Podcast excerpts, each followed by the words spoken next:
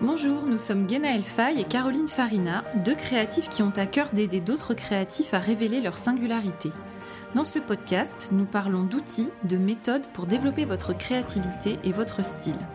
Que vous soyez en lancement d'activité ou déjà lancé, vous trouverez dans ce podcast des clés pour avancer plus sereinement dans votre pratique et vous différencier par vos créations. Bonjour et bienvenue dans ce nouvel épisode de Conversation créative. Aujourd'hui, nous allons plonger dans les idées inspirantes de Rick Rubin. C'est un célèbre producteur de musique, en fait l'un des producteurs de musique les plus influents de notre époque. Donc il y a quelques mois, il a publié un livre qui a fait beaucoup de bruit sur la scène artistique. Tout le monde l'attendait sur un livre autobiographique racontant des anecdotes de son travail avec les plus grandes stars de la musique actuelle, puisqu'il a collaboré entre autres hein, avec Eminem, Madonna, les Red Hot Chili Peppers, Johnny Cash, Kenny West, Jay-Z, euh, aussi sur l'album 21 d'Adele.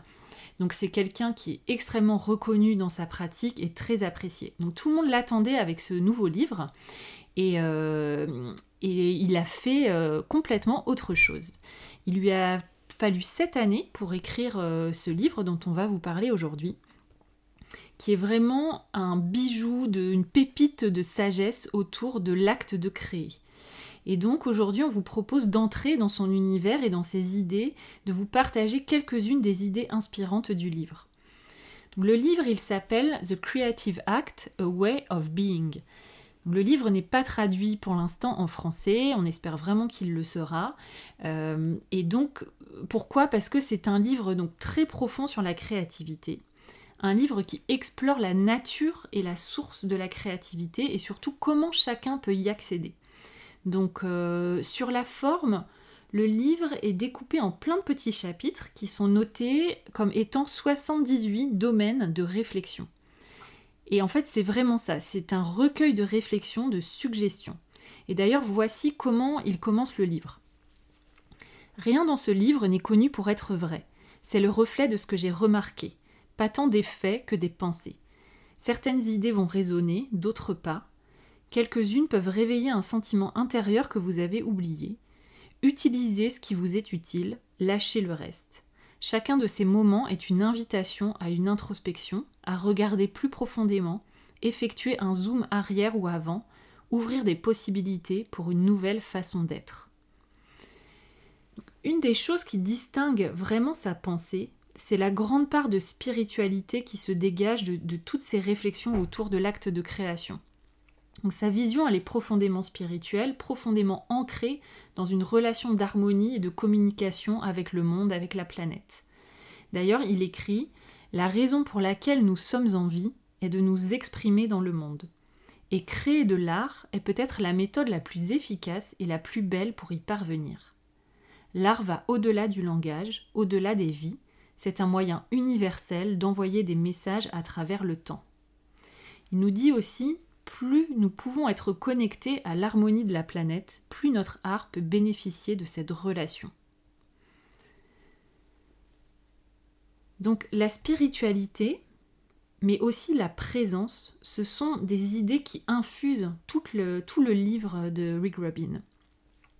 Et donc notamment la notion de présence dans le processus créatif, euh, c'est quelque chose qu'il qui aborde beaucoup. Il nous rappelle que la créativité émerge quand on, est pleinement présent dans le moment, sans distraction, sans préoccupation. Et en ça, il nous suggère aussi euh, la méditation comme étant un outil puissant pour développer cet état de présence. Donc lui, il utilise la méditation transcendantale. Il explique, alors pas dans son livre, mais dans les interviews, qu'il a commencé à méditer à l'âge de 14 ans et qu'il a vraiment ancré cette pratique comme une, façon d'aller explorer euh, sa propre créativité. Donc la méditation, c'est quelque chose qui affûte les sens, et plus on devient conscient de ce qui se passe à l'intérieur et à l'extérieur de soi, plus ça se transmet aussi dans notre pratique. En tout cas, c'est un peu cette idée qu'il euh, transmet euh, dans ses, dans ses réflexions. Donc toujours sur la partie très spirituelle, il explique qu'on fait partie de quelque chose de plus grand que nous, qui ne peut pas être expliqué. un monde de possibilités infinies et que d'exploiter cette énergie, ça peut être vraiment très très beau dans votre poursuite créative. Il écrit Si une œuvre, un fragment de conscience ou un élément de la nature nous permet d'une manière ou d'une autre d'accéder à quelque chose de plus grand, c'est une composante spirituelle rendue manifeste. Cela nous donne un aperçu de l'invisible. Et donc, ce qu'il explique, c'est qu'en tant que créateur, on est des véhicules pour permettre à la création d'exister.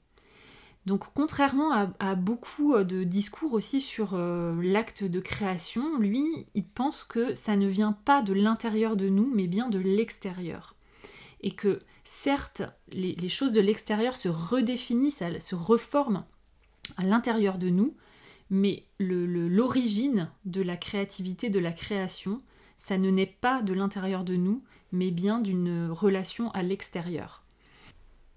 Et il défend aussi l'idée que les idées circulent et sont présentes dans l'univers, et qu'elles cherchent un véhicule pour s'exprimer, qu'elles s'expriment à travers nous, et que notre rôle en tant qu'artiste, ça va être d'être capable de les recevoir. Il dit même le talent est la capacité à laisser les idées se manifester à l'intérieur de nous. Et donc là, on en arrive en fait à ce qu'il euh, explique sur euh, ce que c'est que d'être artiste. Donc on a tendance à penser au travail de l'artiste comme étant ce qu'il crée. Et Rick Rubin, il dit le vrai travail de l'artiste, c'est sa façon de vivre, c'est sa façon d'être au monde.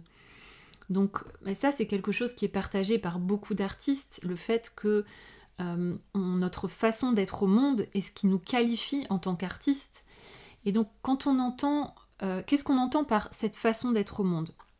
C'est une façon de percevoir, une façon de prêter attention au monde extérieur, une façon de regarder le monde qui est différente de la façon dont les autres le voient.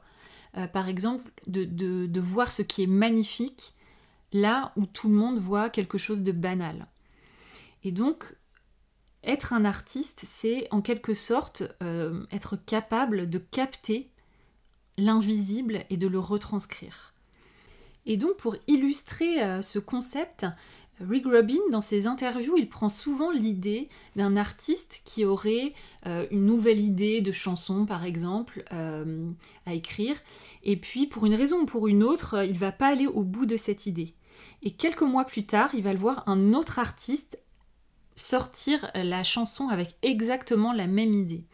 Et donc lui, ce qu'il dit, c'est que les idées, elles sont là, elles circulent autour de nous, elles circulent dans l'univers, et que notre capacité à les saisir au bon moment et à en faire quelque chose, c'est ce qui fait que vous allez être un, bon artiste ou pas. Donc c'est un discours qui est quand même assez euh, déstressant, on va dire, quelque part, puisque notre seule euh, responsabilité, c'est de mettre en place les bonnes conditions pour justement permettre à ces idées de d'émerger et de, venir en nous.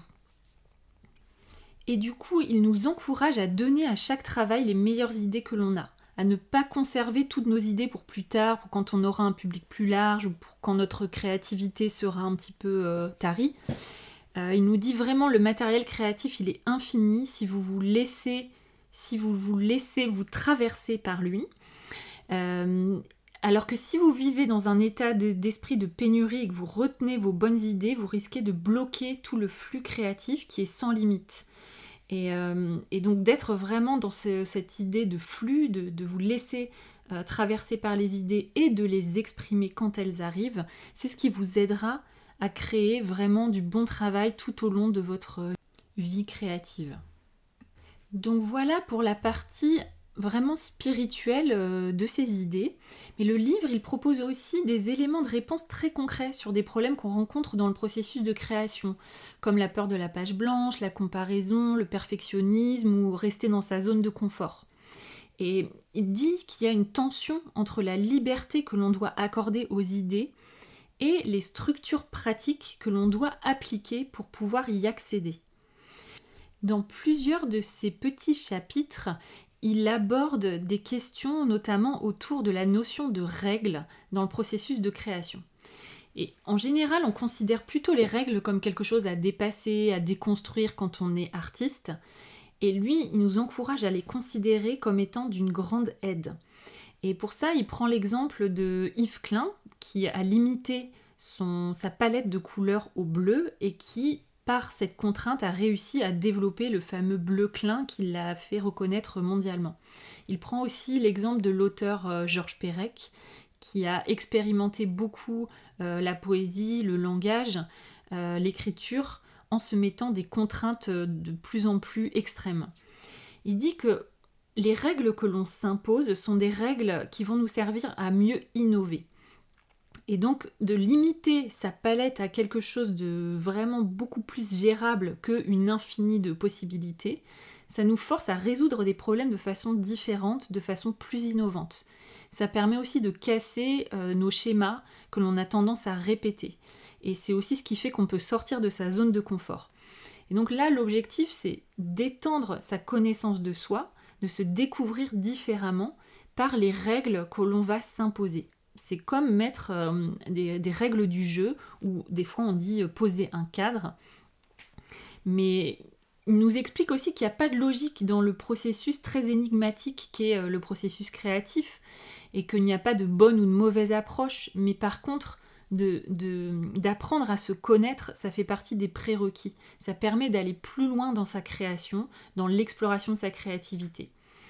Il nous dit, euh, par exemple, si on est un artiste, donc il prend des exemples très très concrets en fait, c'est ça qu'il faut comprendre euh, dans le livre, c'est que c'est à la fois euh, très macro et très micro. Donc il nous dit, par exemple, si on est un artiste plutôt cérébral, ça peut être intéressant de jouer avec de la spontanéité, de la réintégrer dans son processus de création, pour accéder à d'autres parts de soi. Il prend aussi bah, d'autres exemples, donc là c'est l'exemple de l'artiste cérébral, mais il prend vraiment plein d'exemples pour illustrer ça. Et d'ailleurs, euh, sur le, type d'artiste que l'on est, il a un chapitre qu'il a appelé l'explorateur et le finisseur. Il est assez intéressant. Il explique que beaucoup d'artistes dans leur nature tendent à se reconnaître dans deux de ces catégories, donc l'expérimentateur et le finisseur. Donc les expérimentateurs, c'est plutôt ceux qui aiment jouer, explorer et qui trouvent plus difficile de terminer et de montrer, de publier leur travail. Euh, les finisseurs, eux, ils ont une idée précise, très claire dès le départ de là où ils veulent aller et sont moins intéressés par la phase d'exploration, par explorer les possibilités les alternatives dans les phases de création. Et donc, il nous dit que vous soyez un expérimentateur ou un finisseur, vous devez adopter, vous devrez adopter ces deux qualités pour réaliser un grand art. Qu'on ne peut pas. Euh, donc voilà, c'est encore une invitation à aller explorer autre chose que euh, notre, euh, notre tendance naturelle, on va dire. Un autre sujet qu'il prend et qui est très intéressant, qui peut sûrement vous être utile, c'est lorsqu'il parle de quand on est bloqué euh, dans un projet ou dans, un travail que l'on a engagé. Il dit que lorsqu'on travaille sur quelque chose d'important, c'est vraiment facile de se laisser submerger par son désir de réaliser quelque chose de grand.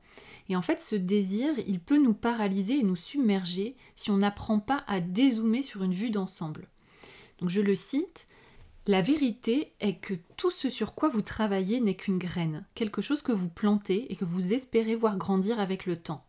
Quant à ce que deviendra la graine et comment elle influencera d'autres domaines de votre vie, vous ne le savez tout simplement pas. Si vous êtes bloqué, envisagez de considérer un projet comme quelque chose que vous devez terminer afin de pouvoir passer à la prochaine graine que vous planterez. Voilà, donc c'est simplement un petit aperçu de ce que vous pouvez trouver dans ce livre, de toute la sagesse qui est contenue dans ce livre. Rubin, il a à peu près 60 ans aujourd'hui, il a derrière lui une carrière euh, très très riche, il a croisé énormément d'artistes euh, dans sa vie et puis il continue toujours euh, d'ailleurs de collaborer sur beaucoup de projets. donc c'est extrêmement dur de faire un résumé du livre parce que comme je le disais au départ, il se lit vraiment euh, pas comme un livre euh, traditionnel, on va dire, euh, du début à la fin. Et il nous encourage vraiment à piocher des enseignements, à le lire comme ça, en fait, à prendre ce qui résonne en nous et en faire quelque chose si on le sent.